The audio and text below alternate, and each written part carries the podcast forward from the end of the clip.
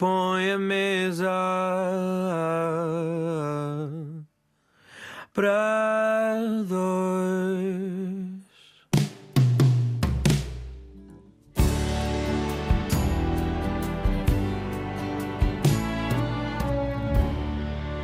Eu sou o Rui Alves de Souza e hoje vou jantar com o Luís Filipe Borges. Ele é escritor, humorista, apresentador de televisão, uma pessoa inquieta por causa das mil e uma ideias que tem dentro da cabeça. Uh, Luís Filipe Borges, antes de mais, onde é que vamos jantar? Olha, o nome é péssimo, mas é o meu sítio favorito uh, em Lisboa desde, desde há muitos, muitos anos. É o Snob, na Rua do Século. Uh, e é o meu sítio favorito porque dava para pedir um bife às 5 para as 3 da manhã e podia-se fumar até há muito pouco tempo.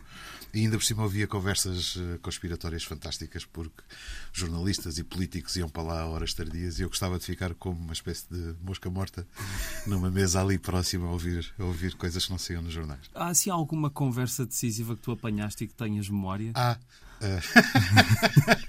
ah, eh, eu vou tentar não entrar em demasiados pormenores, até porque a pessoa já faleceu, mas eu sou, eu sou um, uh, um ferranho benfiquista e uma noite na a mesa, a mesa da, da grande agitação, se, se, bem me recordo, era na primeira sala. O Snop tem duas salas, tem uma primeira da porta da rua, tens acesso direto a essa sala, e eu costumava ficar na primeira mesa individual Uh, individual, enfim, dava para duas pessoas, mas apertadinho.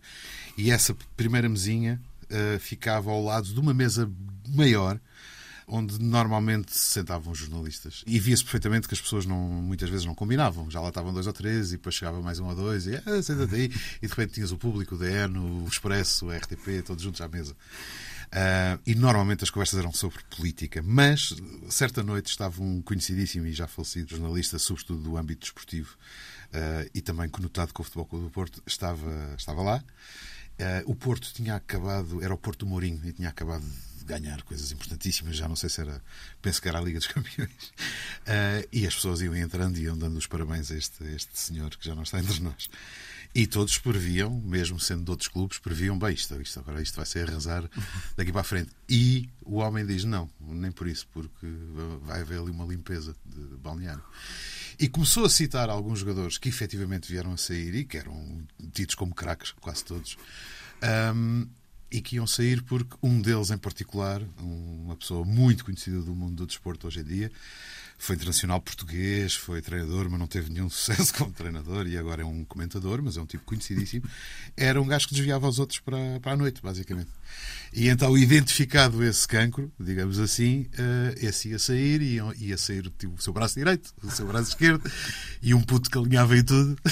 Pá, e eu estava deliciado a ouvir aquilo, ainda por cima por alguém próximo do meu maior rival. E, a contar, e ele a contar: pá, os gajos são espertos, pá, eles uh, já não vêm para Lisboa ou, e beber copos no Porto, nem pensar. Então metem-se nas bombas automóveis e vão para Vigo. É, façam um bocadinho mais despercebidos e não sei o quê. Pá, eu adorei. Essa, essa vai ficar comigo para sempre. Podemos dizer então que nas jantaradas, nestas grandes jantaradas onde se junta sempre mais um, é onde tudo pode acontecer. No teu caso também isso acontece? Sim, eu tive noites incríveis ainda neste sítio. Eu tenho muitas saudades do, do Snop, tenho ido lá de forma muito, muito, muito irregular, porque entretanto sou pai claro. de dois e portanto essas noitadas uh, deixaram de fazer parte da minha agenda, mas eu tive, tive noites extraordinárias. Uh, já escrevi centenas largas de páginas no Snob, mas tive noites de, de, de absoluto imprevisto, em que eu estou lá e até comecei a noite sozinho e acabei com mais de 12 ou 13 pessoas e tenho projetos que saíram de, dessas noites imprevistas. Alguns também não saíram do papel, mas isso faz parte. E, ah, e a história que eu queria contar, eu escrevi juntamente com os meus grandes amigos Nuno Duarte e Tiago R. Santos a última temporada do Conta-me Como Foi. Uh, o que era então a última temporada. Sim, sim. Que é Isto aquela... foi em 2008, 2009? Por aí. Sim, yeah, sim por aí. Uh, que era aquela temporada que acabava no 25 de Abril. Sim. E, e, portanto, nós estávamos a escrever um ano na vida daquela família, que conduzia naturalmente até, até esse dia. E uma bela noite, nessa mesa grande, e eu estava na minha mesinha da Mosca Morta, Estava a Rita Blanco, a magnífica Rita Blanco, com o magnífico Miguel Guilherme. Eh, é preciso fazer um pequeno prólogo. Como isto é Portugal, nós, argumentistas, nunca os tínhamos eh, conhecido. conhecido. Felizmente, hoje em dia, as coisas já se fazem aqui e ali de forma diferente. Nunca me esquecer que a SP, que era a produtora do Conta-me Como Foi, quando nós entregámos o último, a última o último pacote de episódios. Nós escrevemos 24, salvo erro, e quando entregámos os últimos três, alguém da produção disse: Ah, querem ir ver o estúdio? foi quando nós fomos ver, foi quando já estava tudo escrito. Uh, portanto, as coisas eram. não funcionavam da maneira certa. Enfim. Mas dito isto. Estavas naquela mesa. Eu estou naquela sim. mesa, eu estou na minha mesinha e eu estou a escrever o penúltimo episódio do Conta-me Como Foi. Entretanto, a dois metros de mim, Rita Blanco está a arrasar a escrita da série. a arrasar a escrita da série. Mas durante imenso tempo. E com os dois ou três jovens atores a concordar com tudo o que a diva dizia. E o Miguel Guilherme era a única voz discordante e de vez em quando dizia: Oh, Rita, tem paciência. Oh, Rita, não é bem assim. Oh, Rita, também que exagero. Bom, e eu a tentar estoicamente continuar ali a minha escrita. Numa outra mesa próxima estavam dois velhos jornalistas, também já nenhum deles está entre nós, mas que eram habituês da casa. E eu e eles nunca tínhamos trocado uma palavra, trocávamos um ligeiro acenar, eh, um boa noite, um adeus, mas nunca tínhamos conversado. De qualquer maneira, eu comecei a sentir uma espécie de pressão. A culpa não era deles, mas eles sabiam lá o que é que eu estava a fazer, mas eu comecei-me a sentir humilhado. Não tanto pelo porque o feitio da Rita Blanco é conhecido, não tanto pelo que a Rita Blanco dizia, uh, e que não afeta minimamente a minha admiração por ela enquanto atriz, mas mais por estão aqui estas duas pessoas que são da casa como eu. Eu não me vou perdoar a mim mesmo se eu não disser qualquer coisa nesta situação, mesmo que eles estejam totalmente absortos à, à situação. E a certa altura, mas isto, Rui, ao fim de. à vontade de uma hora e meia. à vontade de uma hora e meia. Eu levanto, dou literalmente dois passos, inclino-me um pouco sobre a mesa grande e uh, peço imensa desculpa. Um, eu estou a escrever o penúltimo episódio da vossa série. Por isso, eu pedi à Rita, se a Rita pudesse arrasar a escrita um pouco mais baixo, é que está-se a tornar uh, distrativo. e o, os dois ou três atores jovens coram. A Rita Blanco faz um, um esgar de profunda admiração. Miguel Guilherme mantém-se sereno e só faz. Nós vamos. Pá, e lá continuei a escrever. Mas pelo canto do olho, pela visão periférica, eu vi um, um esgar de orgulho nos meus dois comparsas de, de snob. E depois, pô, a nota de rodapé, já agora, mesmo antes de irem embora, a Rita Blanco veio ter comigo e disse: Ó oh, filho, tu não, não ligues, eu sou um bocado exagerada. Há algumas coisas que eu gostava de fazer diferentes, mas acho que vocês estão a fazer um bom trabalho. Mas pronto, pá, esta também vai ficar comigo para sempre. Eh, estavas a dizer há pouco que na altura ainda não era comum os argumentistas conhecerem os atores antes de terminarem a escrita da série. Uhum. Achas que se tivesses conhecido a Rita Blanco antes, ela teria acalmado um bocadinho os ânimos nessa altura? Talvez não, não talvez não. Uh, acho que tudo o que se diz da Rita Blanca é que ela é, é indomável. Ainda bem que é, eu acho que isso faz parte do seu. Eu já tive como convidada também. Ela não se lembrava disso, eu estou certo, mas dois ou três anos antes ela tinha sido minha convidada na, na Revolta dos Pastéis de era eu miúdo. E ela foi convidada numa noite em que ela é, era ela, o Manuel Serrão, portanto ainda relativamente frescos da Noite da Má Língua, e o outro convidado era o Fernando Ribeiro, dos Municipal. Eu lembro-me que estava muito triste nessa noite. Eu acho que tinha acabado, tinha acabado de levar com os pés numa relação, qualquer coisa. Eu estava mesmo muito, muito, muito abatido. E, regra geral, até desfaz-se isso bastante bem. Os meus dias maus costumavam ser grandes dias de, de diretos. Até tenho uma, uma teoria para isso, que é, seja o que for que me estava a entristecer, durante a hora do direto, eu esqueço-me de tudo. Pronto, agora estou concentrado nisto, os problemas ficam todos lá fora, até me esqueço que fumo. Mas nessa, nessa noite, a discussão começa muito, muito cedo, já não sei qual era o assunto, entre o Manel Serrão e a Rita Blanco. E, e, atinge um nível tal que uma parte de mim pensou que bom, não preciso trabalhar. Eu deixei-me ficar na minha monotonia enquanto Manel Serrão e Rita Blanco discutiam qualquer coisa de forma ardente. Só me lembro que a certa altura senti-me mal porque o Fernando Ribeiro também estava à parte. Então eu e o Fernando Ribeiro, o Fernando Ribeiro com o visual de Fernando Ribeiro, não é? E isto há 15 anos, portanto é ainda mais pujante, estava no seu prime físico, digamos. Então eu e o Fernando Ribeiro começámos a jogar a sardinha. uh, mas pronto, isto para dizer que tinha, tinha esse conhecimento prévio com, com, com, a, com a Rita Blanco. Sou um enorme admirador dela enquanto atriz. E, e pá, este episódio acho, acho divertidíssimo. Não me, não me magoa de maneira alguma. Mas da mesma forma também não precisava dizer nada, deixava-te a contar histórias que são todas muito boas. Mas olha, vamos então ao Snob, uh, uhum. já vamos a caminho do restaurante e eu pedi-te uma... um bifinho com ovo, claro. Um bifinho com ovo, claro que sim. E pedi-te uma música para a viagem. A primeira é Mr. Brightside dos Killers. É a pergunta óbvia: tu és um Mr. Brightside ou não? Não, eu sou muito, muito pessimista. sou, sou um pessimista nato. Mas esta música, esta música que ainda por cima é uma música com, com raízes profundas em no drama do vocalista ou do, ou do protagonista da história. Eu gosto muito da ideia, para já adoro o som e adoro o ritmo da música, e eu sei que isto é uma grande azeitice o que eu vou dizer, mas é daquelas músicas maravilhosas para cantar altos berros no carro, a andar depressa. Bom, não assim tão depressa. Agora há aqueles radares ainda por cima, cuidado. Um, mas pronto, quando um gajo é jovem faz algumas parvoices eh, inconscientes e, e, pronto, já, já conduzi rápido a cantar esta música muito alto. E é uma música que puxa para cima, cantada por um gajo que está na modo baixo, eu acho, acho graça a isso. E sim, se eu transferir a coisa para mim, eu acho que diria que sendo um pessimista nato, eu tento sempre, acho que mesmo com as coisas que correm muito mal, há sempre qualquer coisa fixe que se pode tirar e deve ser essa associação bastante juvenil que eu faço na minha cabeça com, com esta música. Mr. Brightside The Killers, nesta conversa em que pediu uma mesa para dois com o Luís Filipe Borges. Luís, sendo tu uma pessoa da comédia, há uma coisa óbvia que eu também tenho de perguntar. Se tu estás à espera de uma mesa no restaurante, lembras-te daquele episódio do Seinfeld no restaurante chinês em que eles ficam tanto tempo à espera, à não espera. conseguem, assim que vão embora, é que os chamam. Basicamente ah, é sim. isso. Já passaste por esse desespero ou não? Uh, eu eu estou-me a rir porque estou a pensar na, na Sara, na minha mulher, e no que ela diria se estivesse aqui. Ela ia contar vários, vários episódios que todos têm o mesmo fim, que é uh, não esperaria até ao fim porque eu passo antes. É certamente uma misplaced aggression qualquer. Eu estou a projetar qualquer coisa terrível ali porque eu reajo de, de forma demasiado bélica. Fico, fico, fico furibundo. Uh, e portanto, pá, eu não sei, esperava 15, 20 minutos no máximo e entretanto já estávamos no drive-in do, do, Burger King ou coisa que então imagina, mas se fosse um restaurante com amigos e quisesses mesa e tivesse uma fila à porta, ias logo embora? Sim, sim, sim. Não gosto, ainda por cima. Também não percebo isso, porque é que as pessoas ficam tanto tempo à espera. É, é? pá, eu acho que tu fazes isso na casa dos 20 se fores, lá está, se fores um otimista nato, o contrário do que eu sou, talvez aguentes até aos 35, 36, mas a partir de certa altura é meus. O tempo é muito precioso, eu tenho muito poucas oportunidades de estar convosco, não vamos desperdiçar isto a ganhar joanetes aqui. Isso também é algo que se ganha quando se é pai, essa percepção de aproveitar melhor eh, cada momentozinho? É, há um grande amigo meu que ele só tem um filho, mas o, o, filho dele é um bocadinho mais velho que o meu, que o meu mais velho. E ele disse-me uma coisa maravilhosa quando, quando eu disse, epá, vou, vou ser pai, a Sara está grávida, ele disse, Borges, olha, eu antes de ser pai pensava assim, porra, não tenho tempo para nada. E depois de ser pai, concluí, porra, eu tinha tempo para tudo. e é mesmo, a partir desse momento em que o teu coração passa a bater fora do teu corpo uh, e há uma prioridade óbvia e eterna que são eles, e qualquer coisa é suplantada por eles e pelas necessidades deles, e se, se o teu filho ou os teus filhos estão bem, está tudo bem.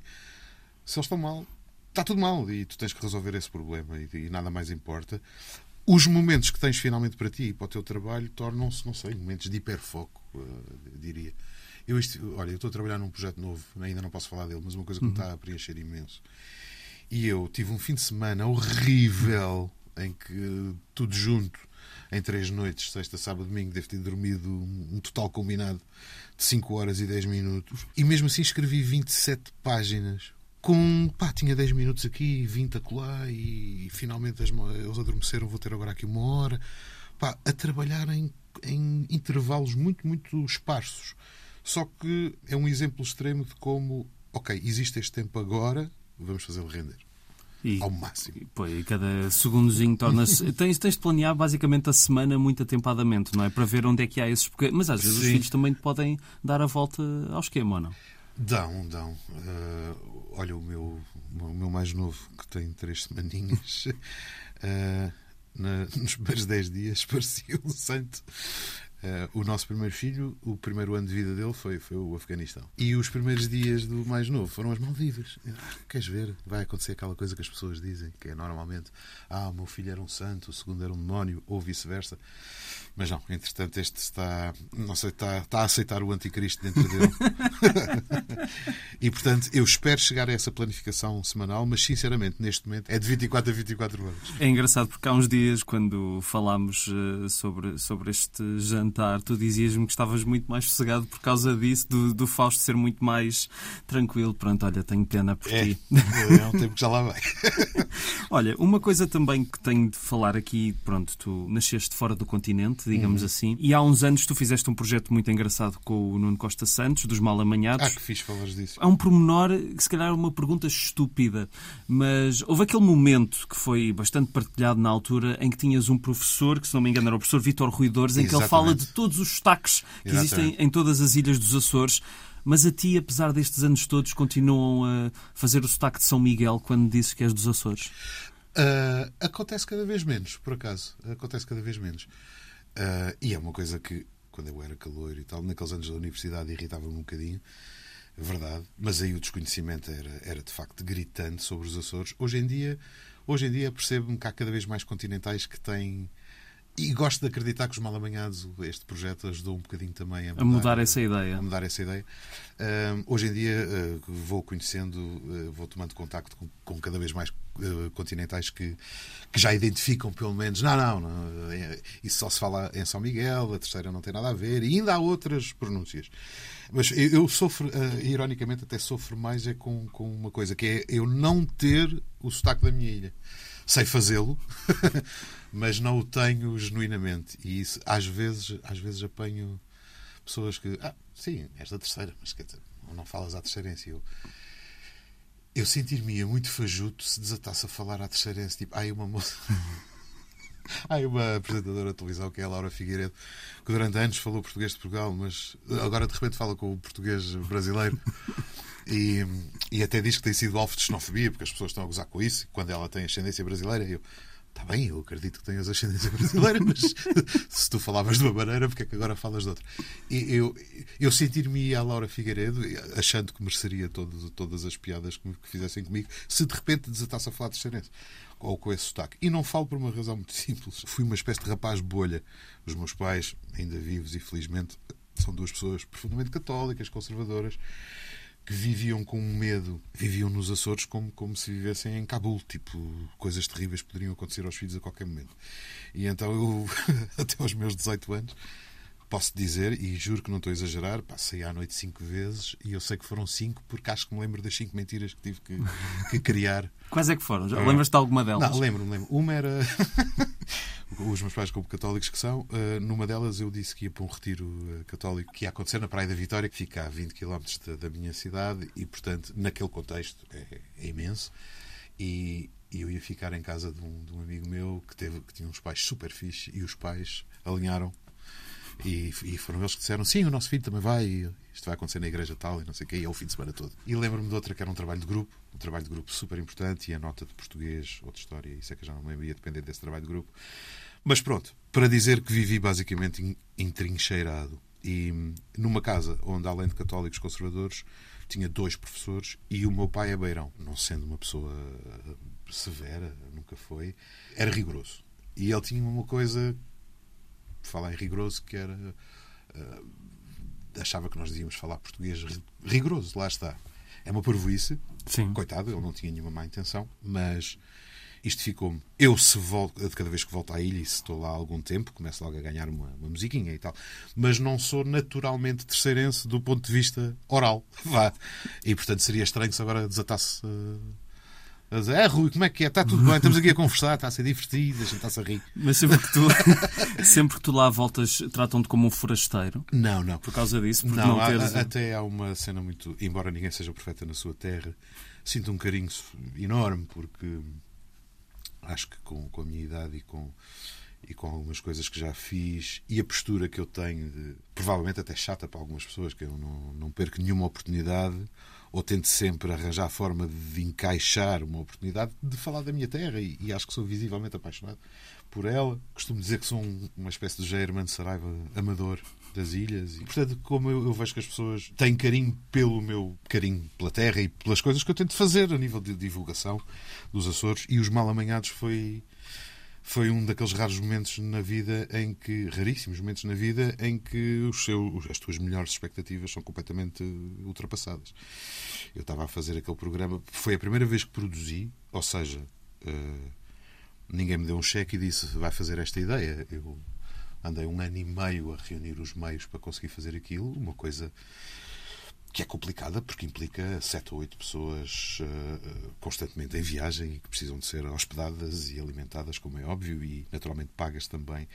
Ahm, e eu cheguei no fim com aquele produto chave na mão, está aqui. E, e eu nunca imaginei que algo que, que, que começou na RTP Açores tivesse um impacto tão grande logo e depois uma segunda vaga de impacto porque, porque passa na RTP1 também.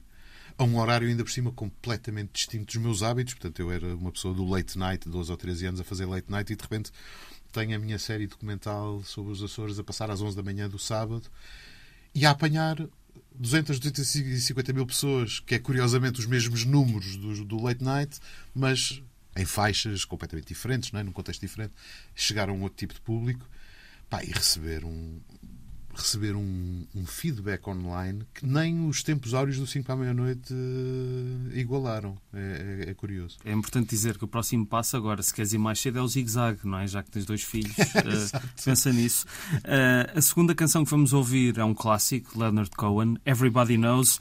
O que é que esta canção te diz mais do que todas as outras de Leonard Cohen para ter escolhido esta? O Leonard Cohen, é estranho dizer isto, mas é o único músico cuja notícia da morte me fez, me fez chorar.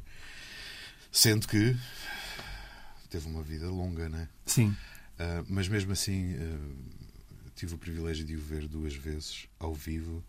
Eu podia ter escolhido uma de 15 à vontade. Uh, sinceramente, até escolhi esta a pensar um bocado na. Tu pediste-me três canções, não foi? Exatamente. E eu tentei escolher três registros diferentes. Muito diferentes, sim, foi, sim, foi sim são muito diferentes. E foi mais por isso, porque podia perfeitamente ter escolhido Take This Waltz ou Dance Me to the End of Love, I'm Your Man, tantas.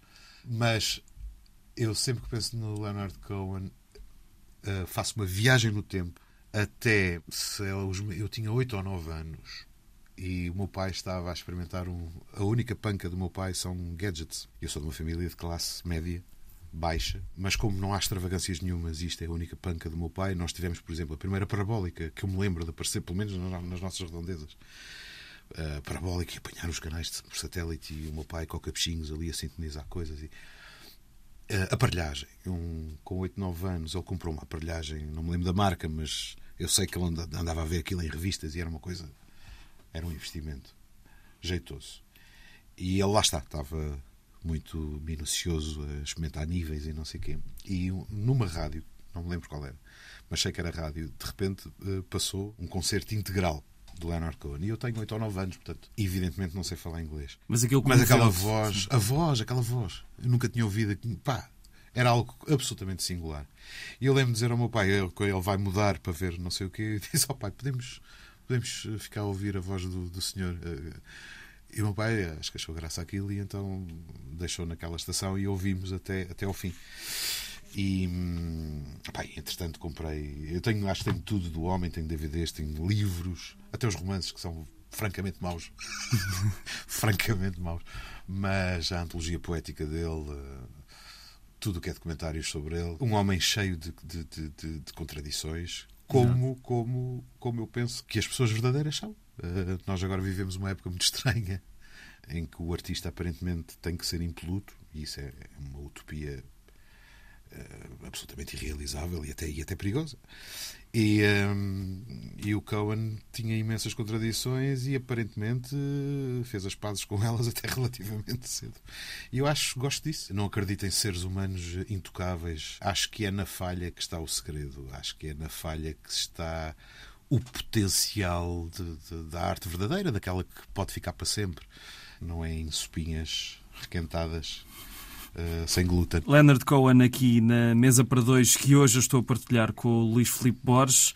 E depois de estarmos aqui no Snob a ouvir conversas indiscretas um pouco por todo o lado, já falaste que no Snob tu escreveste bastante, uhum. mas tens a panca das esplanadas. É que eu conheço muitos escritores tenho, que. Eu tenho, eu gosto de esplanadas e em sentido lá de cafés. Como infelizmente sou fumador e não vejo que vá deixar de ser tão cedo, porque pronto, já, já tentaram tudo. Já, é tarde demais. Já, é, já me explicaram as coisas todas, mas em todas elas, uh, para deixar de fumar, tens de ter vontade de deixar de fumar e eu tristemente não tenho. Mentiria se dissesse, se dissesse que tenho. É uma parvoíce, bem sei, mas é o que é. É, E então tenho um fraquinho pela esplanada, porque pronto, na esplanada posso fumar. Mas eu gosto, eu acho que são.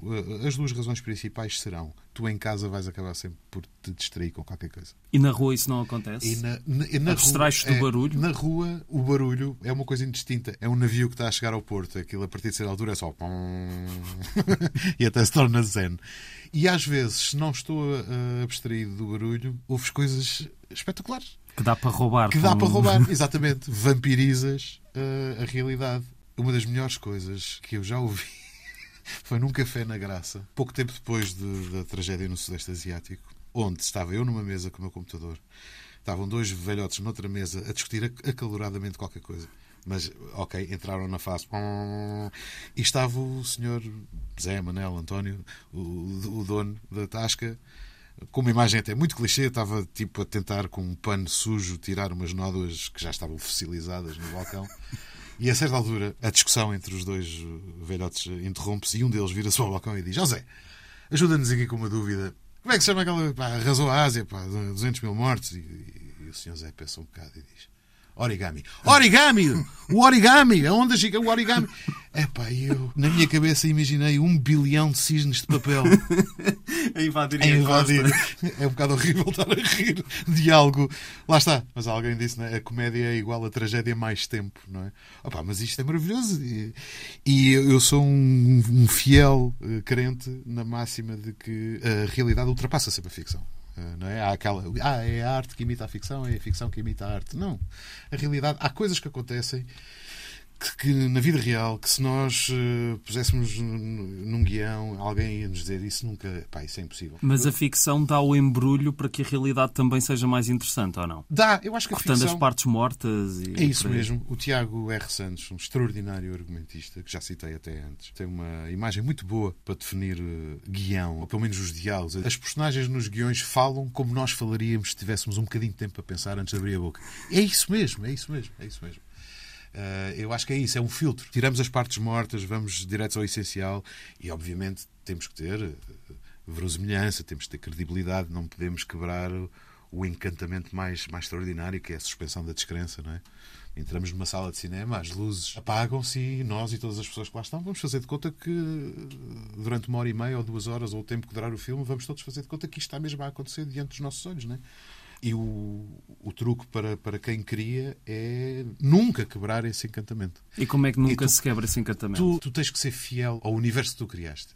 E aqui conto mais uma história que é maravilhosa. Isto aconteceu no- numa das salas do Monumental, a meio do segundo Senhor dos Anéis. É um trabalho cinematográfico incrível, mas eu não sou Sim, sim, particular sim. Também não, também não.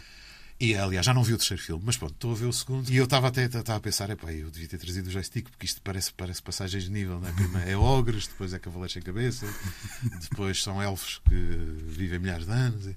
De repente, sensivelmente a meio do segundo filme, o Gandalf, o feiticeiro bom, dá uma grande passa no seu cachimbo. E ao, ao expelir o fumo, em vez de anéis, faz um veleiro. Faz Sim, um veleiro. sim, sim. E há um homenzinho que se levanta no meio do Monumental e diz: Opa, isso é impossível! Vai-se embora. os ogres, eh, as árvores que andam, os cavaleiros sem cabeça, na boa. Agora, fazer um veleiro de- com o fumo do cigarro, não me lixem. Para esse senhor, a sua, ele não pôde mais suspender a sua, a sua descrença. Mas é, eh, dito de outra forma, eu, mesmo não sendo um apreciador desse género particular, aquele universo está extraordinariamente bem criado e é totalmente coerente. Se o Frodo, a certa altura, sacar de um telemóvel, ok, já Claro. saí disto, não é? Ah, já estamos perto da sobremesa. Pergunto primeiro, achas que a sobremesa é sobrevalorizada? Eu acho que passamos todos bem sem sobremesa. A sério? E estou a citar a minha mulher. Eu, infelizmente, só houver bolo de bolacha. Não consegues ser. resistir. Não consigo resistir. Temos mais uma canção escolhida por ti, que é portuguesa, a canção sem final da Garota Não. Quando tu escolheste esta canção, ela ainda não tinha ido aos Globos de Ouro fazer aquele discurso que, entretanto, Sim, sim. já. Por acaso eu gostava de contar como é que eu conheci esta, esta mulher extraordinária, que ainda não, ainda não conheci pessoalmente, mas por acaso tenho a alegria de trocar mensagens bem divertidas com ela de vez em quando. E eh, essa troca de mensagens nasceu por causa de- do que eu vou contar. O último programa que eu tive como produtor no ar chama-se Work in Progress. Cada episódio tem um protagonista que é um artista de uma área cultural diferente. E a, a grande cerejinha no topo do bolo é que no final do episódio há uma, uma obra de arte que nasce por causa do desafio Work in Progress. Uma das nossas protagonistas foi a Maria João Gouveia, que é uma magnífica bailarina, coreógrafa miquelense. Ela escolheu as Furnas, que é só um dos sítios mais bonitos do mundo, para fazermos isto. E a música que ela escolheu foi esta que vamos ouvir. Canção Sem Final, da Garota Não. Isto foi há um ano e. um ano e uns mesitos. E eu nunca tinha ouvido. Eu fiquei, logo nesse dia, ainda por cima, vários takes, né? ouvimos, ouvimos, ouvimos. Eu fiquei completamente apaixonado. E sou vidradíssimo na Garota Não. Ainda não consegui ver ao vivo, porque lá está, filhos. Dos cantores de intervenção para cá, acho que voltámos a ter um período de vozes hum, críticas no hip hop, saindo daqui sobre todos os outros, na minha humilde opinião. Uh, mas fazia-nos falta, fazia-nos muita, muita, muita falta uma, uma Kátia Mazari, uma garota não. Ah, e nós conhecemos que eu contatei, nós gostávamos muito de fazer isto sobre esta tua canção e ela achou maravilhoso e de certa forma ficou um videoclipe também, se ela quisesse usar. E foi assim que cheguei. Detesto hipsters, mas posso dizer que na garota não sou um hipster, porque já a conheço há mais de um ano antes dos Globos de Ouro. Pá. A garota não, com esta canção sem final, Luís Filipe Borges, uh, nestes minutos de conversa já falámos de tanta coisa que tu fizeste, fazes e estás a fazer. Um, essa capacidade de estar sempre a saltar para coisas diferentes faz depois ter saudades de alguma coisa que ficou para trás ou, ou não? Epá, que belíssima pergunta. É capaz de ter a ver com algo que eu mencionei há bocado, noutro contexto, que é essa coisa de ter sido um rapaz eh, bolha. Eu sinto que a minha adolescência só começou quando eu cheguei a Lisboa com 18 anos para estudar Direito e depois, três semanas seguidas, a chorar à noite no quarto do, de um lar de seminaristas onde o meu pai que é muito forreta e que foi seminarista, me meteu. Passei três semanas estou aqui sozinho. E ao fim de três semanas, uma bela noite, foi: peraí, eu estou aqui sozinho. e a minha perspectiva mudou completamente. Eu pensei: eu posso fazer o que me apetecer. Eu sinto que comecei a viver nessa, nessa altura. Uh, tinha um grupo de amigos uh, que ainda hoje tenho, aqueles quatro amigos mas mesmo esses quatro amigos antigos vêm dos meus 14, 15 anos, não vêm da minha infância, porque lá está, não ia para a rua. Tenho, sim, tenho noção de que faço imensa coisa e, e tento fazer imensas coisas diferentes, embora né, todas unidas pelo espectro global da comunicação. Né? Sim, claro, claro. Uh, mas sinto que tento fazer imensas coisas, provavelmente porque, agora vou ser muito pseudo-intelectual, é uma mistura de, epá, comecei tarde, com eu li os beatnik demasiado cedo. Ou seja, Lá está, como eu era um puto muito enclausurado, adoro os livros da Disney, tenho uma coleção de centenas de patinhas e hiper Disney. E a minha mãe, todos os Natais, ainda oferece a mim e ao, ao meu irmão um livro Disney, que é uma coisa muito bonita. Mas por volta dos meus 14 comecei a ler. De repente, ok, livros, livros mesmo. Estava no fim do liceu, quando li o Kerouac, por exemplo. O conceito da intuição do tempo. Portanto, dito de forma muito curta e grossa, a noção de que isto é tudo muito rápido ficou-me gravada em idade. E então eu acho que corro para fazer coisas porque sinto que isto vai acabar rápido. E isso foi aguçado desde que fui pai, desde que o Tomé nasceu, há dois anos e nove meses. E eu agora penso muito. O meu primeiro filho nasce, eu tenho 43 anos. O meu segundo filho nasce, eu tenho 46. Serei, obviamente, um pai-avô, não há como fugir a isso o nascimento dos meus filhos fez com que eu queira deixar ainda mais coisas feitas, porque eu quero que eles vão descobrindo o seu pai quando eu já for demasiado velho, ou, ou eventualmente quando eu já nem, nem, nem cá estiver. Quando era miúdo, achava que ia conhecer alguém relativamente cedo e eu pensava, devo ser pai com 30, 31. Mas lá está, se queres fazer Deus rir, conta-lhe os teus planos. Né? E não, não, não foi isso não foi isso que aconteceu. E a certa altura até mentalizei-me que, que, não iria acontecer. Até estava muito tranquilo com isso já. O que se calhar ajudou, porque quando eu e a Sara casámos e houve ali um período, ela começou a ficar um bocadinho nervada, achava que estávamos a demorar tempo para conseguir engravidar e eu não, eu achei, não, só casámos há um ano, calma, e de repente, pum.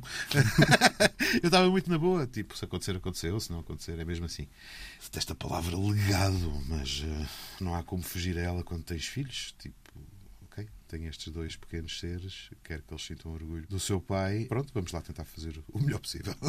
Obrigado por este jantar. Fogo, foi, foi um prazer. Eu é que agradeço. Nós trazemos sempre uma, uma canção para a troca.